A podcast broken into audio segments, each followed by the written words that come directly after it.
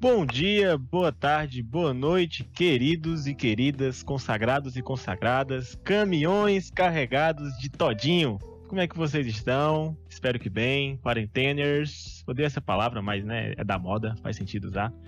É, espero que nenhum de vocês tenha sido alcançado pelo coronavírus. Se você foi, cuide-se, Deus cuide de você. Estamos orando para que isso acabe. E estamos começando mais um podcast da Cru. E alta energia, alto astral, com grandes convidados. E vai ser muito bom. Fica com nós.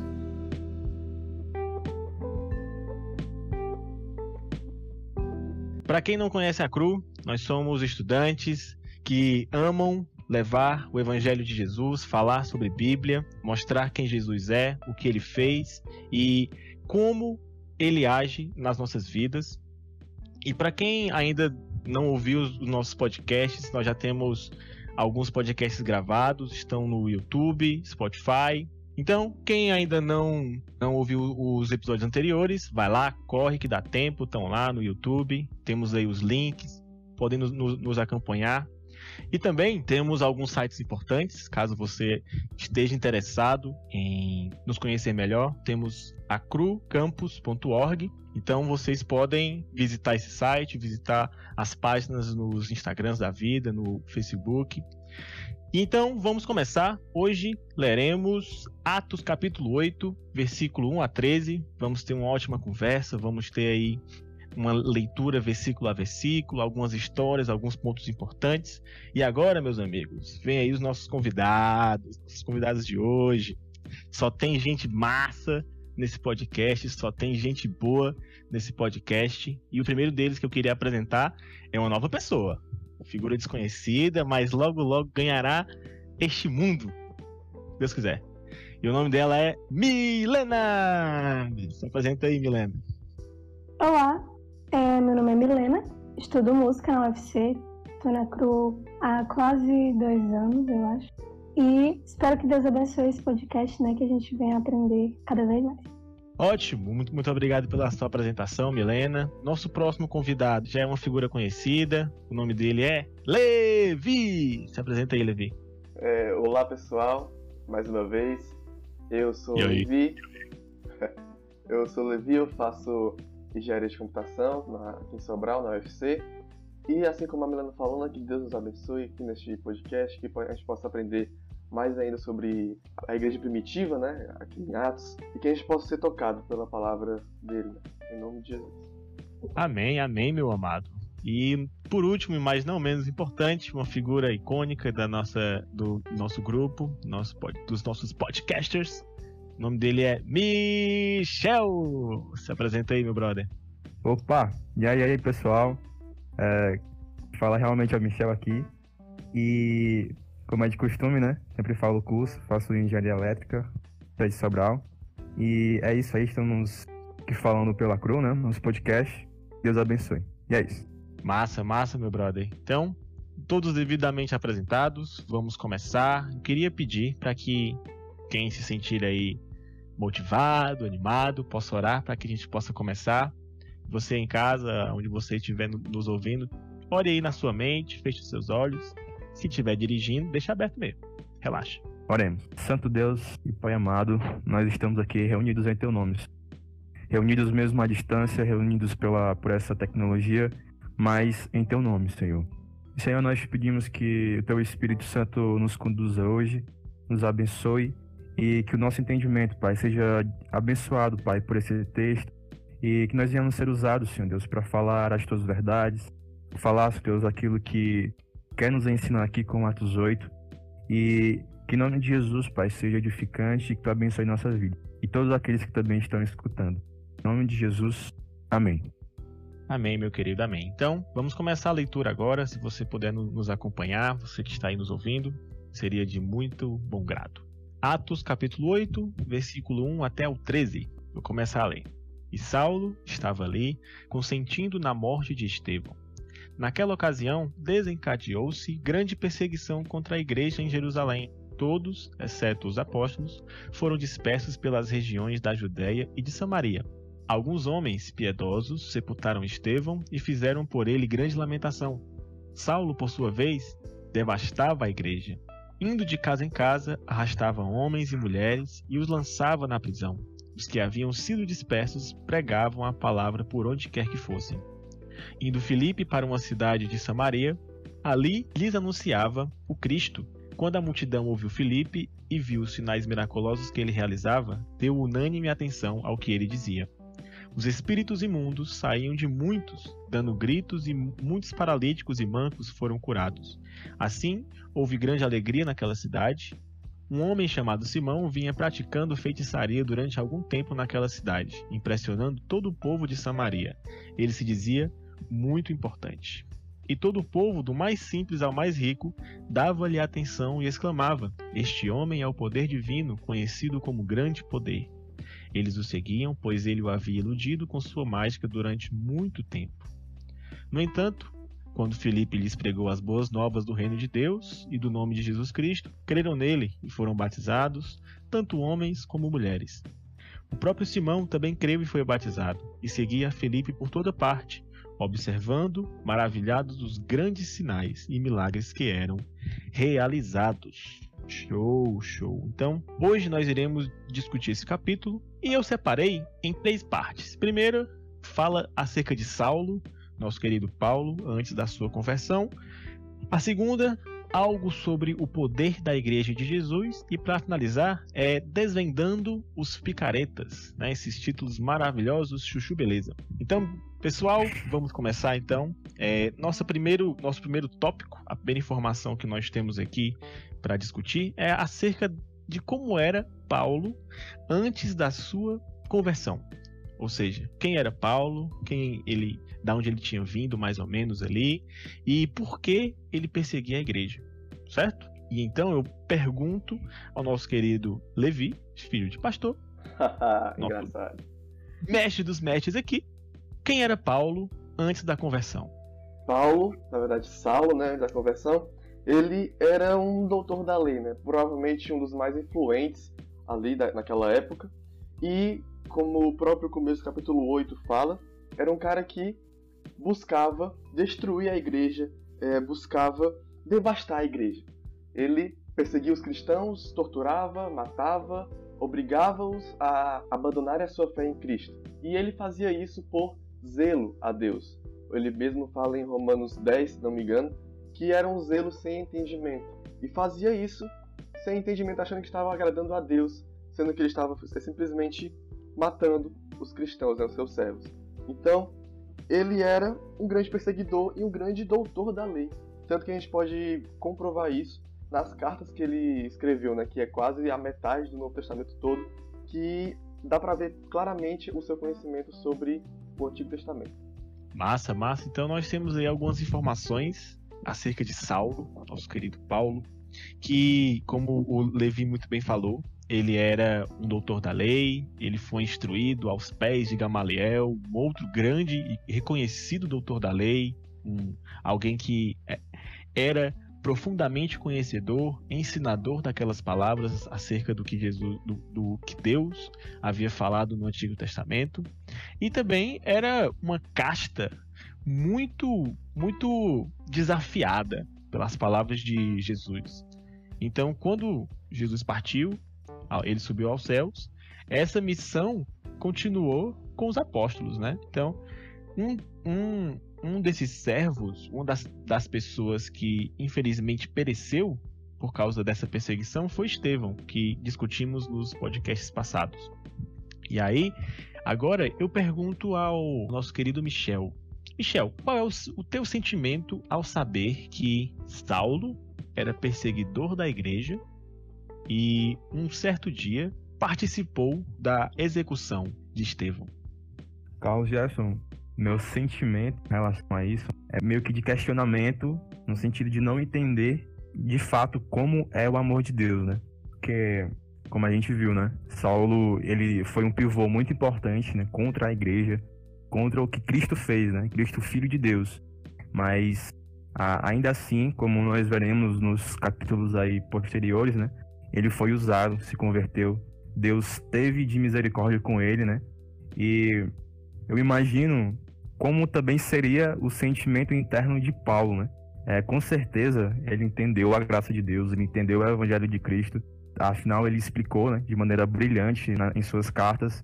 Ele mesmo fala que recebeu né, os segredos de Deus a respeito da igreja, né, que era algo que vinha mesmo antes de Cristo, né, que era algo que já estava determinado muito antes de Cristo.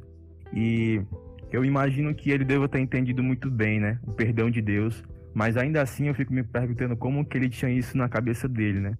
poxa, cara, eu, eu, eu matava a igreja, né? Eu perseguia os cristãos. E eu fico me perguntando se ele não tinha, não um sentimento pecaminoso, né? Mas uma certa amargura assim contra si, né? Um tipo Ma mas né, talvez. É, tipo nesse sentido mesmo, né? Não, não, não me refiro a um, a um sentimento pecaminoso, né? Mas a exatamente essa questão, né? E enfim, o sentimento que eu tenho a respeito disso tudo, né, da, da, conversão de Paulo, é de quão imensurável, quão sobrenatural é o amor de Deus, porque as nossas lógicas, isso não faz o menor sentido. É isso que Paulo também quer dizer no, em Romanos 1, 16 né, e 17, quando ele fala que o evangelho é poder para salvar todo aquele que, que crê, né? É poder de Deus para salvar todo aquele que crê. Inclusive um perseguidor da igreja, né? inclusive uma pessoa que matou tantos, tantos cristãos, que torturou, que aprisionou tantos cristãos. Né? Eu também acho que o, o, sentimento que eu queria me referir seria a, a, respeito do arrependimento, né? Eu acho que com certeza Paulo tinha um arrependimento de ter feito isso tudo. E isso pesava, de certa forma. Dizem que esse era o, o espinho da carne, né? Mas são várias teorias, não, não se sabe qual é. Exatamente. Isso. Eu ia citar essa visão, né? Eu não sou nenhum teólogo, né? Mas também não vou dizer, ah, é isso e tal, mas é uma boa interpretação, faz sentido.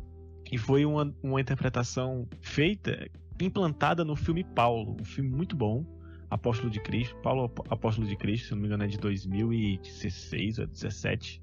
Acho que é 18. E... 2018. 2018, né? Vixe, não sei. Acredito que e eu aí... não assisti ainda, mano. Poxa. Sério, mano? Ele vale muito a pena, ele vale, ele vale muito a pena. Vou assistir, vou assistir. E para quem tá aí, ó, quem não assistiu ainda, assista, muito bom. E as cenas que mostrava quando citava o espinho na carne era dele perseguindo a igreja, né? No versículo 3 exemplifica muito bem, né, em duas linhazinhas o que Paulo o que Paulo fazia.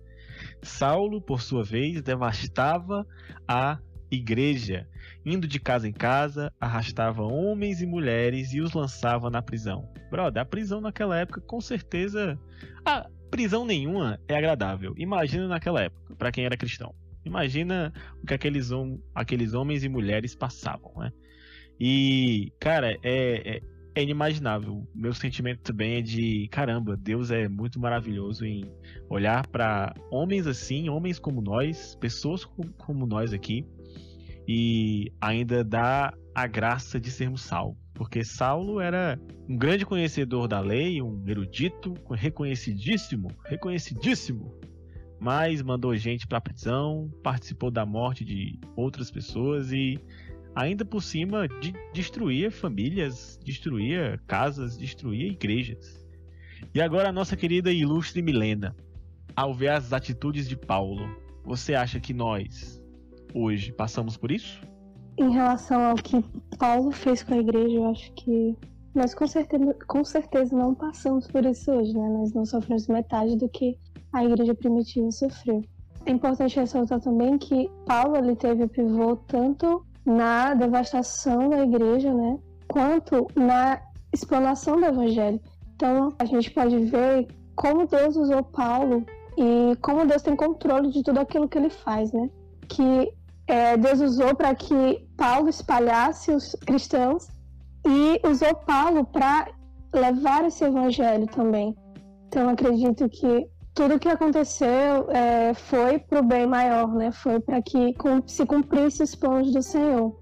E com certeza nós não passamos o que, que a igreja primitiva passou. acredito que não é nem, nem, nem comparável. Com certeza, graças a Deus nosso país ainda somos livres para lermos a palavra de Deus. Ainda, né?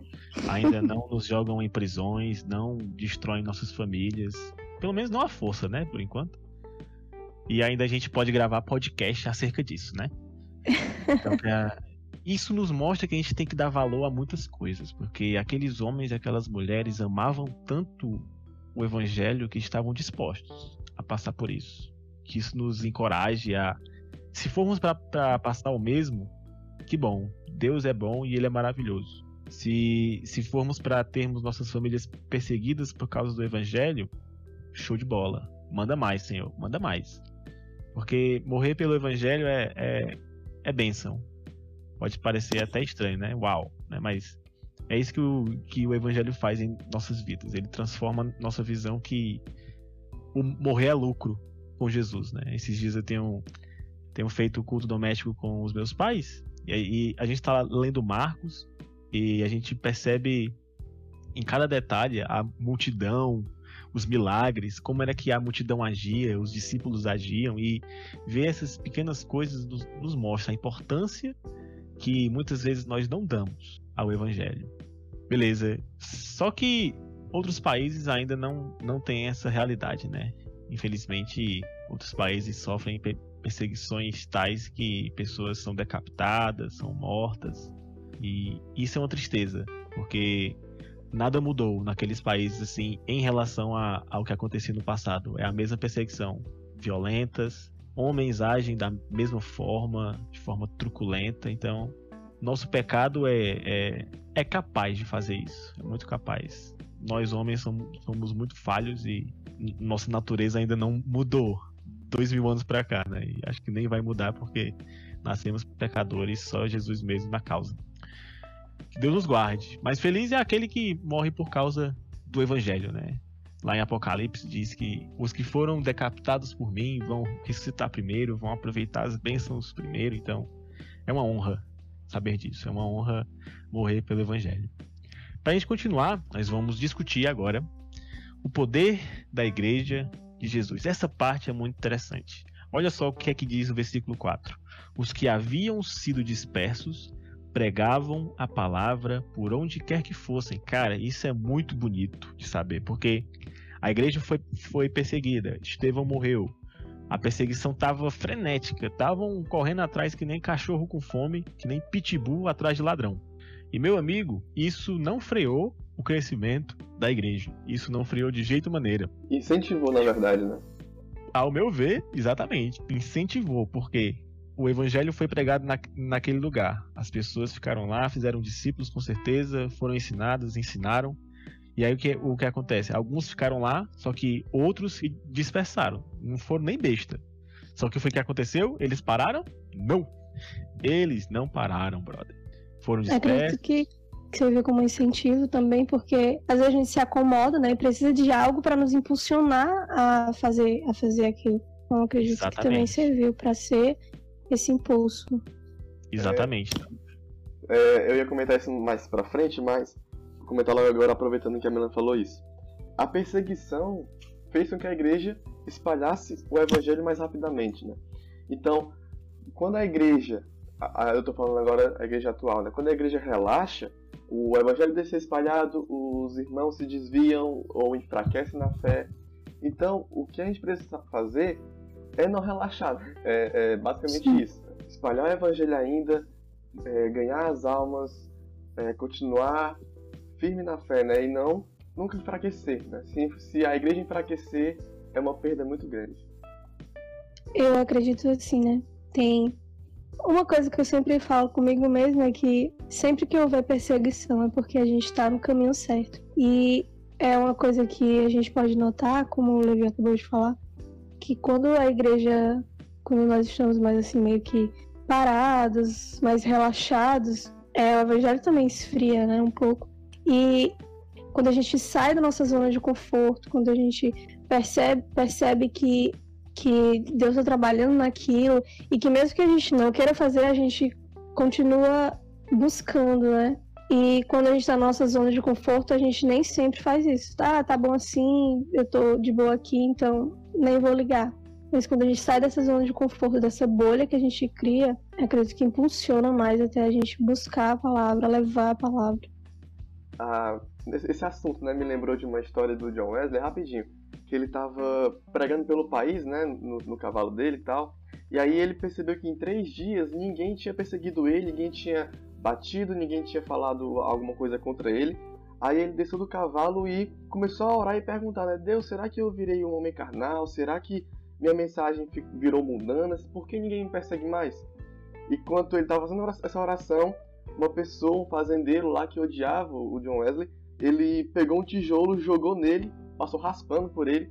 Aí ele louvou a Deus e falou: Deus, muito obrigado. Agora eu sei, o Senhor confirmou que, que eu estou pregando a palavra e tal. Então, tipo, ao invés de, ficar tipo, triste, ao invés de ficar é, é, desamparado com a perseguição, ele queria, ele estava justamente percebendo, como a Nana falou, que a perseguição estava mostrando a ele que ele estava no caminho certo. Né? Acho muito legal essa história. Massa, massa, show de bola. E é exatamente isso, cara. A perseguição não vai parar o evangelho de crescer, não vai, não vai travar as nossas vidas, não vai travar nada. Porque quem, quem age é o Espírito, e ele querendo, Deus querendo, ninguém vai dizer não. Então, quando nós vemos essa essa ação, essa essa como eu posso dizer, cara, a comunidade da igreja não parando, mesmo com a perseguição, isso nos mostra que nada nos para, entendeu? Se a gente está fazendo a obra que Deus quer, a obra que Deus mostrou para fazer, que Ele nos comissionou para fazer, não há ferrolhos, não há barreiras, entendeu? Que nem diz a música A Voz lá. Não há ferro, né? não vou cantar, porque eu não sei cantar, mas quem, quem, canta aqui é, quem canta aqui é a Milena, mas todos vocês conhecem, eu acho. Sim. Quem é mais raizinho aí conhece. Gostaria que tu então, cantasse, então, mas tudo bem. Não, que é isso. Ninguém, ninguém, ninguém tá pagando a internet pra, pra me ouvir, não, mano. Tá doido, é? minha, minha voz é feia. Quem canta é a Milena. E aí, ó, tem um pequeno detalhe que nós vamos continuar aqui no versículo 5. Ele diz o seguinte: Indo Filipe para a cidade de Samaria, ali lhes anunciava o Cristo, ou seja, dentre a multidão da igreja que estava agindo, temos aqui Filipe, excelente servo, que continuou em, Sa em Samaria, uma cidade de Samaria. Então, dá-nos dá a entender que era como se fosse uma cidade central e né, tinha ali seus povoados. E aí, nos é dito o seguinte: quando a multidão ouviu Filipe e viu os sinais miraculosos que ele realizava, deu unânime atenção ao que ele dizia. Os espíritos imundos saíam de muitos, dando gritos, e muitos paralíticos e mancos foram curados. Assim, houve grande alegria naquela cidade. Cara, o que é que eu vejo nesse trecho? Eu vejo que aonde há evangelho verdadeiro, genuíno, há prosperidade, não de bens. Pode até ser, mas, cara, a cidade fica mais bonita, as pessoas ficam mais arrumadas, mais bonitas, mais simpáticas. Onde há pregação de evangelho, a comunidade fica mais organizada. Não sei vocês. Vocês acham isso também? Concordo, concordo. Concordo plenamente. Sim, concordo sim com, com o evangelho sim, ele muda tudo, né? Ele muda a atmosfera, ele muda a situação social, ele muda tudo, né? E isso se for tudo pregado de acordo com o evangelho de fato, né? É, eu falo isso porque recentemente, né, eu andei acompanhando algumas questões políticas e tal, e eu acompanho uh, pela internet, né, um, um, um, certo programa de uma certa emissora de rádio, que é o Morning pode Show. Pode falar, né? mano. Pode, e... pode falar. Não, mas eu acabei de falar, o Morning Show. Aí, uh, lá, em um certo assunto falando a respeito que, que entrou no assunto de evangelização de comunidades indígenas, né? E aí, parece que existe um documentário, cara, que, que, mostra que o evangelho ao ser pregado em comunidades indígenas, estava causando problemas sociais, né? Em algumas regiões, se eu não me engano, ali pelo Acre e tal. E o que eles alegavam, né? É que, tipo, a, a teoria cristã, a explicação cristã, ao se chocar com os costumes, né? Das comunidades indígenas, isso fazia com que os, indi os indígenas, eles fossem para a cidade e, em confusão, entrassem em vários problemas, né? como por exemplo é, alcoolismo, é, envolvimento com drogas e etc. Né? E não é isso que o, que o evangelho de fato faz com as comunidades. Né? É, como a gente viu aqui, o testemunho que nós temos em Atos é que o evangelho ele fazia a cidade feliz. Os coxos eram curados, uh, enfim. Eu, eu imagino que, sim, talvez uma pregação falsa possa causar isso. Mas com certeza o Evangelho de Cristo, ele não faria isso com as comunidades indígenas. As comunidades indígenas com certeza seriam salvas por Cristo. E igualmente a Samaria receberiam a felicidade, né, por meio do Evangelho de Cristo. E é importante a gente falar dessas coisas, né, porque uh, existem muitas narrativas né, no meio político que as pessoas acabam falando mal e, e não entendem que de fato representa o Evangelho, né? E eu acho isso extremamente importante, né? Exato, exatamente.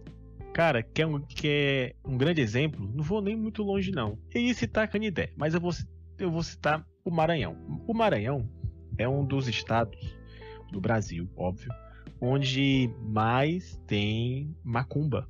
Eu antes pensava que era na Bahia, mas não é. É no Maranhão. E cara, lá é triste, velho. É um, é um estado onde nunca prosperou nada. A economia de lá é uma das piores do Brasil. E cara, ouvir pastores de lá, como por exemplo o pastor Dilvan, que ele tem, ele trabalha com missões lá. Ele é pastor de igreja, já plantou algumas igrejas e ele fala que a dificuldade lá é, cara, que a incredulidade é exorbitantemente elevada e outra coisa, um outro detalhe importante de se, de se falar é que lá também existem quilombos. Nesses quilombos, até um dia desses, cara, até, até um dia desses, em uma cidade não tão longe da capital, a uns 80 quilômetros, se eu não me engano, as pessoas ali nunca tinham ouvido falar da história da criação.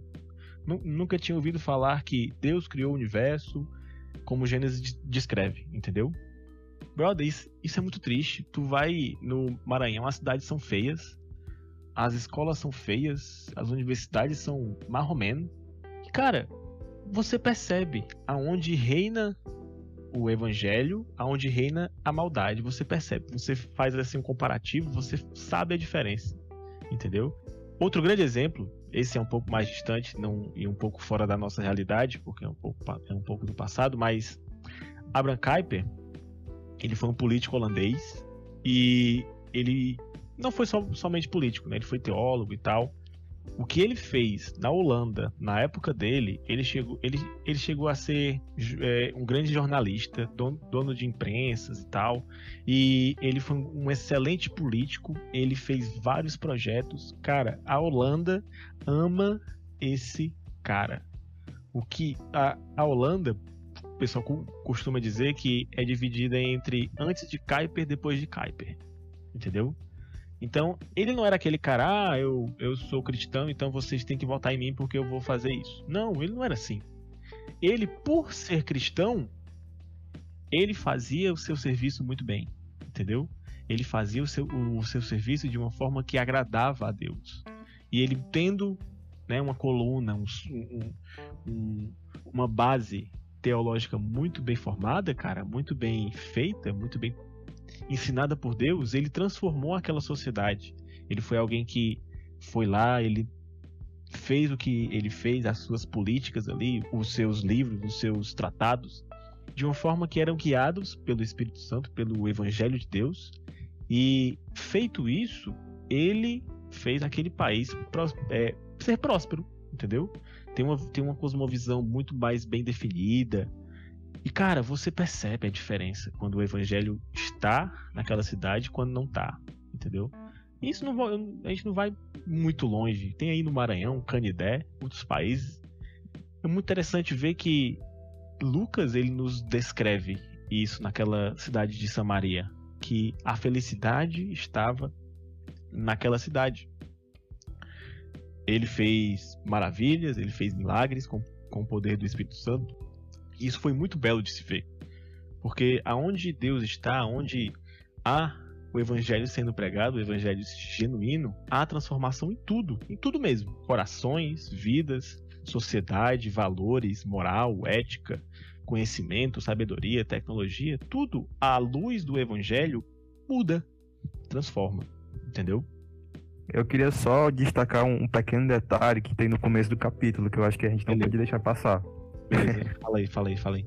Que é o, o verso 2, ele, ele fala, né, que Estevão foi sepultado, né, por homens piedosos e tal. Então, Aí nos outros podcasts a gente falou, né, a, a, respeito de como foi a trajetória de Estevão, e o final dele a gente vê aqui que foi sepultado por, por homens piedosos, muito provavelmente por, por homens da igreja, né?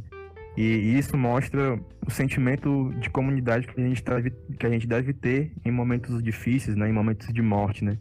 Que é o momento de, de compaixão, né, com o que aconteceu e tal, ao invés de menosprezar a situação, como muitos atualmente estão fazendo, né, com a pandemia. E ainda usam o nome de Deus, né, em vão, creio eu. E era basicamente isso que eu queria adicionar. Massa, massa. E é fato, né, cara? É, aquele homem era amado por, por outras pessoas e graças a Deus ele teve pelo menos um, um sepultamento digno, né? Homens piedosos sepultaram Estevão e, fizeram por ele grande lamentação. Ficaram tristes, temos que chorar e foi uma perda tremenda mas ele morreu com o rosto que parecia um anjo, né? Como nos é dito nos, nos capítulos anteriores. Só comentar um pouco sobre esse segundo ponto também, que o evangelho ele foi proclamado, ele foi espalhado na Samaria. É, acho importante destacar o local que ele foi, que ele chegou, né? Que o evangelho chegou, porque os judeus samaritanos simplesmente se odiavam, né? A gente sabe disso é, sim, sim, verdade. verdade. Na própria, na própria trajetória de Jesus foi, foi evidenciado isso. E os judeus eles consideravam os samaritanos impuros racialmente e adeptos de uma, uma religião falsa. Né? É, porque ali que a Assíria ela, ela dominou o reino, o reino do norte de Israel, né? então os assírios se casaram com as, as mulheres judias que estavam lá, e aí vieram os samaritanos por isso que eles falavam que os samaritanos eram um povo, povo impuro, né, de raça. E também porque Sim. os samaritanos não consideravam o Antigo Testamento todinho, só consideravam o Pentateuco. Então eles achavam que os, os samaritanos eles eram é, hereges. E os samaritanos também odiavam os judeus. Então é, o fato da, do evangelho ter espalhado e chegado em Samaria mostra que o evangelho quebra barreiras raciais, quebra barreiras é, é, étnicas, até nisso, né? Então faz com que pessoas que eram judeus e, e samaritanos agora possam viver unidos. Né? Algo que era, que era uma rixa histórica, que era é, é, pessoas que, que se odiavam, agora passam a se amar por causa do evangelho. Né? O evangelho é proclamado até mesmo em lugares que não eram para ter sido proclamados, né, basicamente. Acho muito interessante isso aí, pelo fato de ter sido proclamado em Samaria. Né? Exatamente, cara. Um, um, um, fato que a missiologia tenta sempre estudar mais, ver como é que é a melhor forma na, na parte de evangelização e missões, é que existem certos aspectos culturais que precisam ser transformados, óbvio.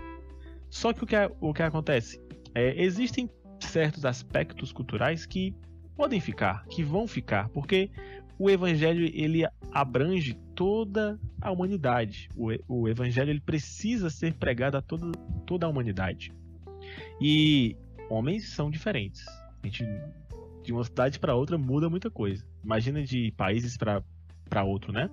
Sim. Então existem certas é, certas certos costumes que precisam ser mudados. Outros não, entendeu? Por exemplo, um caso bem clássico. Alguns países africanos gostam de festas, coisas coloridas Já e dança. E a, eu não gosto. Eu tô tranquilo na minha. Só que o, o que acontece? É a forma deles expressarem o que eles têm, o que eles possuem, o que eles sentem, entendeu? E, e isso de, As de características forma, musicais também, né? De... Exato, exatamente. Isso, isso de certa forma é agradável a eles, entendeu? Se eu mostrar para para eles os rock que eu escuto, eles não vão gostar. Tá tudo bem. Entendeu? E existem outras características que nós precisamos ser, ser moldados, né? Como, sei lá, lá no caso do, de alguns países africanos, a magia negra, a magia que eles fazem. Nós, sei lá, pecados morais exorbitantemente é, crassos, evidentes, né? Então, o evangelho deve redimir tudo aquilo que toca nossa vida e não foi diferente com Samaria. Filipe foi a Samaria, mesmo Samaria sendo odiada pelos judeus, ele não queria nem saber, ele queria servir a Deus. Muito bem apontado, nobre Levi. Então, dando seguimento ao nosso podcast, vamos finalizar com o nosso terceiro ponto, nossa terceira informação nesse texto, que também é muito interessante, é Desvendando os Picaretas. Eu amei, eu amei esse título, cara. Obrigado, Deus, pela minha vida. Só porque tu fez, né? Mas tudo bem. Obrigado, Deus, pela minha vida. E diz o seguinte, a partir do versículo 9. Um homem chamado Simão vinha praticando feitiçaria durante algum tempo naquela cidade, impressionando todo o povo de Samaria. Ele se dizia muito importante, e todo o povo, do mais simples ao mais rico, dava-lhe atenção e exclamava: Este homem é o poder divino, conhecido como grande poder. Eles o seguiam, pois ele os havia iludido com sua mágica durante muito tempo. No entanto, quando Filipe lhes pregou as boas novas do reino de Deus e do nome de Jesus Cristo, creram nele e foram batizados tanto homens como mulheres. O próprio Simão também creu e foi batizado, e seguia a Filipe por toda parte, observando maravilhado os grandes sinais e milagres que eram realizados. Então, minha querida Milena, você acha que ainda há esse tipo de coisa nos nossos dias atuais? Com certeza. Como, Como é que vocês... se manifesta hoje em dia? Como vocês mesmos já tinham falado, né? É, em diferentes tipos de cultura, até no nosso país mesmo, tem diferentes tipos de culturas, né? E a gente vê macumba, magia negra, né? Enfim, vários tipos de enganações, vários tipos de picaretas. então, eu acredito que sim, com certeza. E eu acho que é algo que hoje é mais escondido, né? Hoje é mais, digamos assim, mais discreto, pelo menos eu acho. Ao meu ver, é mais discreto. Acho que antigamente era bem mais forte isso em relação ao evangelho, né? Porque muitos, como na palavra mesmo diz, seguiam esses, essas pessoas, essas práticas, e eram tidas como o grande poder, o poder divino. Então, é, hoje, como acredito que o evangelho, o verdadeiro evangelho tem se espalhado cada vez mais, é, a gente nota esse, essa fase secundária dessas, dessas práticas, né? Graças a Deus, o evangelho tem crescido cada vez mais e tem sido cada vez maior em relação a essas práticas enganosas. Exatamente. Tem, tem um episódio, alguns de vocês já devem ter assistido, é, tem um episódio de um anime chamado Full Metal Alchemist. E aí lá. sim, aí sim, continue. Tem uma. Ai, gente, tem, anime, tem sério. uma. Ô, ô, ô, o julgamento aí, ô, ô, ô. Respeito por Fumeta, continue. Respeite. Tem um episódio que os protagonistas eles chegam em, em uma cidade e lá nessa cidade tem um cara, um padre, né, o chefe da, da igreja local que tem que ganhou o coração das pessoas, fazendo milagres, ali, coisas inimagináveis. As pessoas estavam tietes, fiéis a esse homem. Porque é o seguinte, no, no ambiente, no contexto do anime, existe uma, a pedra filosofal, algo que é extremamente poderoso, que é semelhante ao que nós temos aqui na nossa cultura pop, né? E ele praticava certas coisas mirabolantes que a alquimia não, não dava conta de entender, né? E ali ele tinha ganhado o coração de todo mundo naquela cidade. Se você falasse diferente, você era herege, entendeu? Só que as motivações daquele dito padre eram totalmente obscuras, entendeu? Era era para ganhar poder. Ele, ele, ele servia aos vilões da história. Então, sempre vai haver picaretas. De forma semelhante, temos hoje na nossa igreja, nas nossas igrejas aqui no, no Brasil, coisas muito parecidas. Não temos pedras filosofais, né? Mas nós temos pessoas indo ao púlpito pedindo quantias exorbitantes de dinheiro, quantias aí de altas cifras. Cara, impossível, impossível conceber um tipo de evangelho com isso, entendeu? E a dificuldade que eu tenho, cara, é que muita, muita, muita gente ainda cai nos mesmos truques, cara. Nos mesmos truques. Sim, é... Semelhante a Samaria. Isso tem crescido bastante no movimento não pentecostal, né? E cresceu muito por causa desses caras que pedem dinheiro e em troca fazem milagres e maravilhas e pessoas é, é ganham mais dinheiro por causa disso. E os mais pobres, os, as pessoas que não têm muito conhecimento, caem nesse, nessa enganação e só saem perdendo as pessoas, né? Não, não ganhar almas para Jesus, ganha dinheiro em cima da ignorância de outros e infelizmente esse movimento tem crescido muito, não só no Brasil como no mundo. E graças a Deus que pelo menos um dos grandes nomes do neopentecostalismo, Benny Hinn, né? Ele se retratou quanto a isso ano passado e ele falou justamente que isso era totalmente errado, né? Tudo que ele fazia ali era totalmente errado. Ele falou que, que estava arrependido do que fez e ele falou que não se pode colocar um preço no Espírito Santo.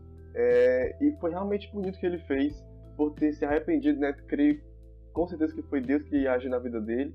E graças a Deus por ele ter se arrependido do que fez, né? E Podcast tem... aqui também é informação, rapaz. Eu não sabia disso é... não, cara. Que bênção, ó. Que depois bênção. te mando o vídeo, depois te mando o vídeo. Bom, bom, cara. a gente vê que, como ele falou dessas pessoas, que tem pessoas que levam isso fielmente, mesmo quando são retrucados, quando perguntam, quando falam, e mesmo quando acusam de ser um falso profeta, alguma coisa do tipo, eles não, não, estou super verdadeiro e não se arrepende daquilo, né? Então é triste também de ver essas coisas, essas pessoas que mesmo com a oportunidade que eles têm, a visibilidade que têm de levar o, o, o verdadeiro evangelho, de, de realmente levar a sério, né? Porque só pode ser brincadeira um negócio desse. E, e mesmo assim, eles preferem brincar com a palavra, brincar com Deus. Nós somos muito bons em criar bezerros de ouro, né? A gente cria Sim. um tietismo, uma idolatria muito facilmente em nosso coração. E nas pessoas erradas, né? Nas coisas erradas. O coração humano é uma fábrica de ídolos, né? João Calvino disse. Fábrica de ídolos. É uma fábrica de ídolos. Justamente. Cara. E com a cidade de Samaria não foi diferente. Aquele homem só porque fazia umas mágicas lá, uns truquezinhos, bola de fogo, ah, 2d6 de dano aí e tal. Cara, o pessoal ficava, uau, que legal, uau, legal.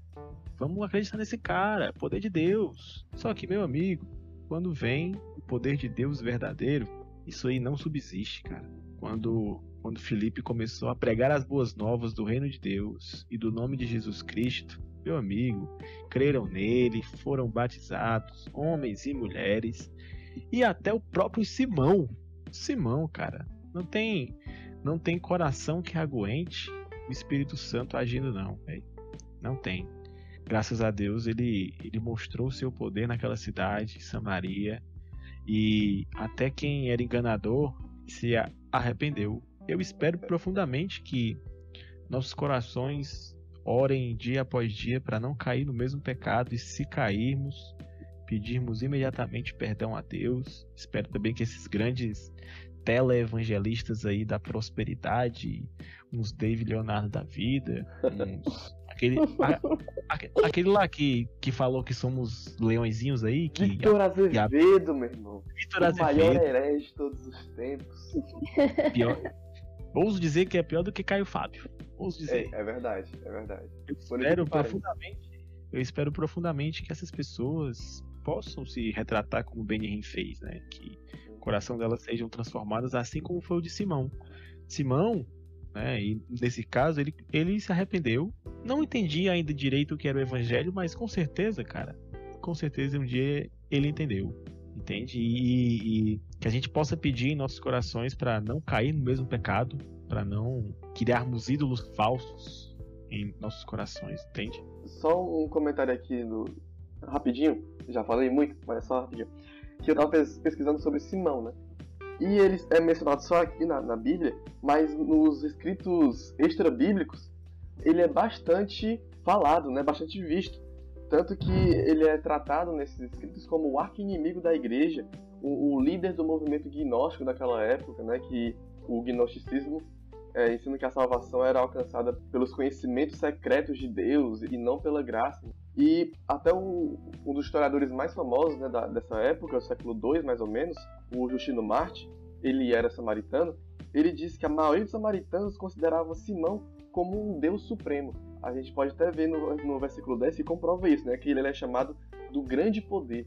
Então a galera estava tão cega que via, via no cara um deus, né? acabou endeusando ele.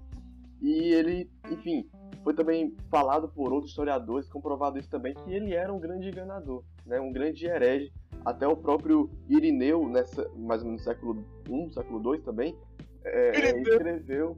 É, ele escreveu é, é, contra essa heresia que Simão estava pregando nessa época. É, Simão era um tremendo do maçom, né? Basicamente. é tipo isso. e me, me perdoem os maçons aí, mas é verdade. Então, graças a Deus, nós chegamos a, ao fim do, da nossa discussão. Discutimos aqui grandes temas, graças a Deus. Vimos a arrependimento, poder de Deus, graça de Deus e obrigado a vocês que nos escutaram. Obrigado por vocês estarem compartilhando aí, escutando. E agora, para a gente encerrar, eu queria pedir para que alguém orasse. E é isso. Oremos. Pai nosso, querido Deus, obrigado por mais um podcast feito. Obrigado por ter falado conosco através da tua palavra, Pai. Obrigado por sempre falar com a gente. Obrigado por estar nos guardando, providenciando tudo o que precisamos. E obrigado por se mostrar presente nas nossas vidas, Pai. Eu te peço para que essa palavra do podcast possa ter impactado as vidas de quem está ouvindo, é, que as pessoas possam, todos nós possamos, é, olhar para a Bíblia e ver ela com outros olhos, Pai. Os olhos espirituais, que nós possamos meditar mais na Tua palavra, e que nós possamos espalhar o Teu Evangelho, mesmo na quarentena, que a gente possa ainda falar do Teu Evangelho, da Tua justiça, do Teu amor, e que a gente não possa relaxar, Pai. Que a gente possa continuar pregando o Teu Evangelho a todas as pessoas e nunca relaxarmos na pregação. Que a gente possa também sempre estar de olhos abertos aos falsos profetas, aos falsos cristãos. Que a gente possa sempre ver o, os frutos deles e saber se são de Deus ou não. Em nome de Jesus, nos ilumina com a tua sabedoria, com o teu entendimento, com o teu Espírito Santo, que nós possamos é, saber mais do Senhor, procurar conhecer mais do Senhor a cada dia que se passa. Em nome de Jesus. Amém. Amém. Obrigado, Amém. Milena. Obrigado, Levi. Obrigado, Michel. Obrigado, Brian, que está aí nos bastidores hoje. Obrigado a vocês que estão nos escutando. Continuem ligados. Quem não, quem ouviu, quem está ouvindo pela primeira vez, escute os nossos nossos podcasts anteriores. Está aí no YouTube, no Spotify, outros agregadores de áudio. E é isso. Deus abençoe todos vocês, que essa quarentena possa acabar logo, que o, que o coronavírus possa cessar logo, se Deus quiser, e que possamos voltar às nossas atividades normais. É isso que eu desejo. Amo vocês, abraço, cheiro. Valeu, galera. Valeu. Tchau. Uh. Valeu, valeu.